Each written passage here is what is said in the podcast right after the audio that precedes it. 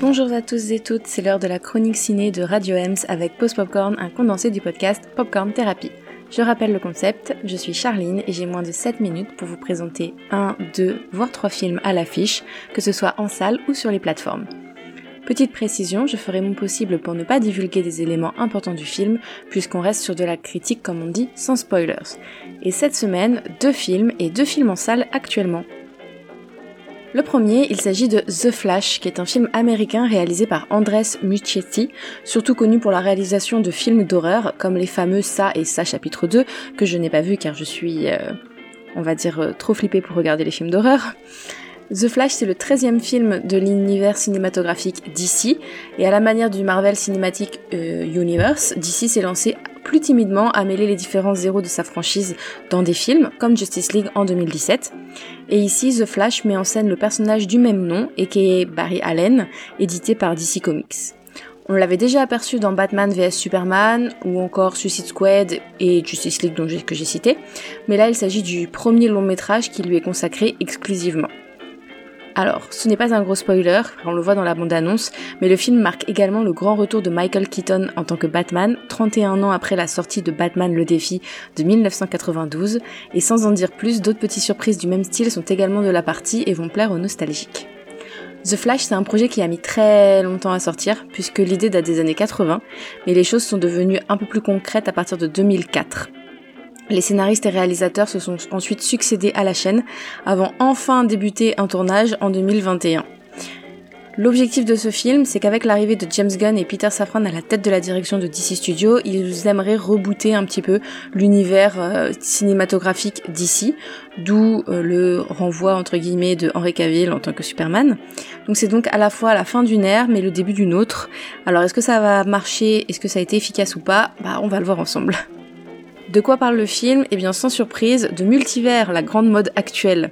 Le super-héros The Flash euh, jongle entre son identité secrète et son emploi euh, en tant que Barry Allen.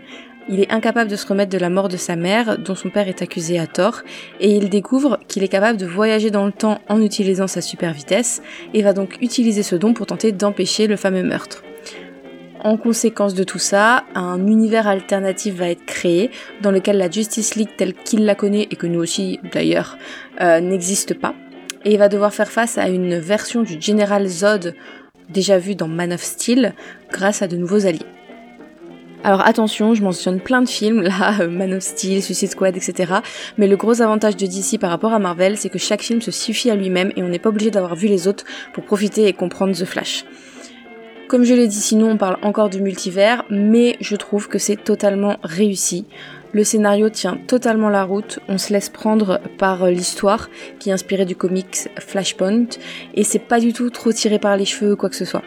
Le film est fun, visuellement très coloré, je trouve qu'il joue à la perfection sur la nostalgie des fans de, de DC. Ezra Miller livre une performance remarquable, Néanmoins, il y a quand même un gros défaut principal, c'est les effets spéciaux qui sont euh, assez bas de gamme à de nombreux endroits. Ça m'a assez plutôt choqué. Alors c'est vrai que le réalisateur s'en est défendu avec une excuse, bon, plus ou moins crédible, mais je trouve que c'est quand même dommage pour un film de cette ampleur-là. Pour résumer, euh, moi j'ai trouvé que c'était un très bon film de super-héros, voilà, c'est très sympa, c'est très divertissant, mais ça reste quand même assez loin d'être à la hauteur euh, de certaines propositions comme The Batman de Matt Reeves par exemple récemment. Alors j'en attendais du coup un peu plus, mais euh, il reste quand même au-dessus des derniers Marvel qu'on a pu voir récemment, et donc ça c'est un très gros point fort.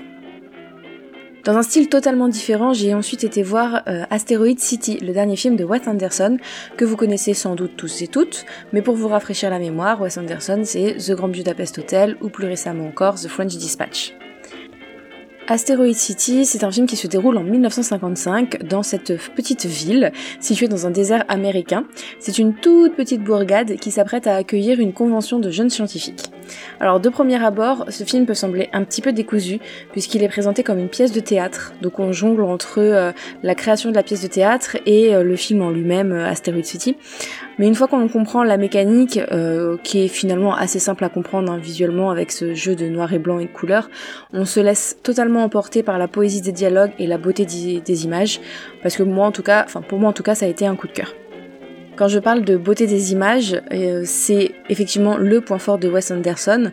C'est son goût pour cette symétrie, ses couleurs pastel, euh, l'esthétique rétro. Et ce film ne déroge pas à la règle, il rentre totalement dans ses codes. Et pour moi, j'ai trouvé ça tout simplement beau.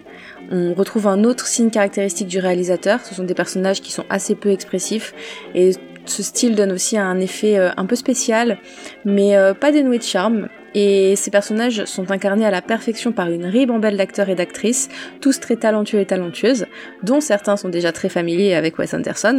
Alors j'en cite quelques-uns, mais on a Jason Schwartzman, Scarlett Johansson, Tom Hanks, Edward Norton, Adrian Brody, Maya Hawke, etc. Je peux continuer pendant longtemps. En tout cas, vous l'aurez compris, on a un casting 5 étoiles, comme toujours avec ce réalisateur. Wes Anderson ne néglige pas non plus la musique dans ses films, il a toujours soigneusement sélectionné et pensé les musiques qui traversent son œuvre, et c'est encore le cas ici avec une bande originale euh, parfaite, ponctuée de petits clins d'œil cinématographiques que je vous laisserai découvrir si vous avez les références. Alors attention, même si j'ai eu un coup de cœur, Asteroid City c'est un film qui est quand même burlesque et il est difficile de comprendre où Wes Anderson veut en venir. Donc en clair, il ne plaira pas à tout le monde.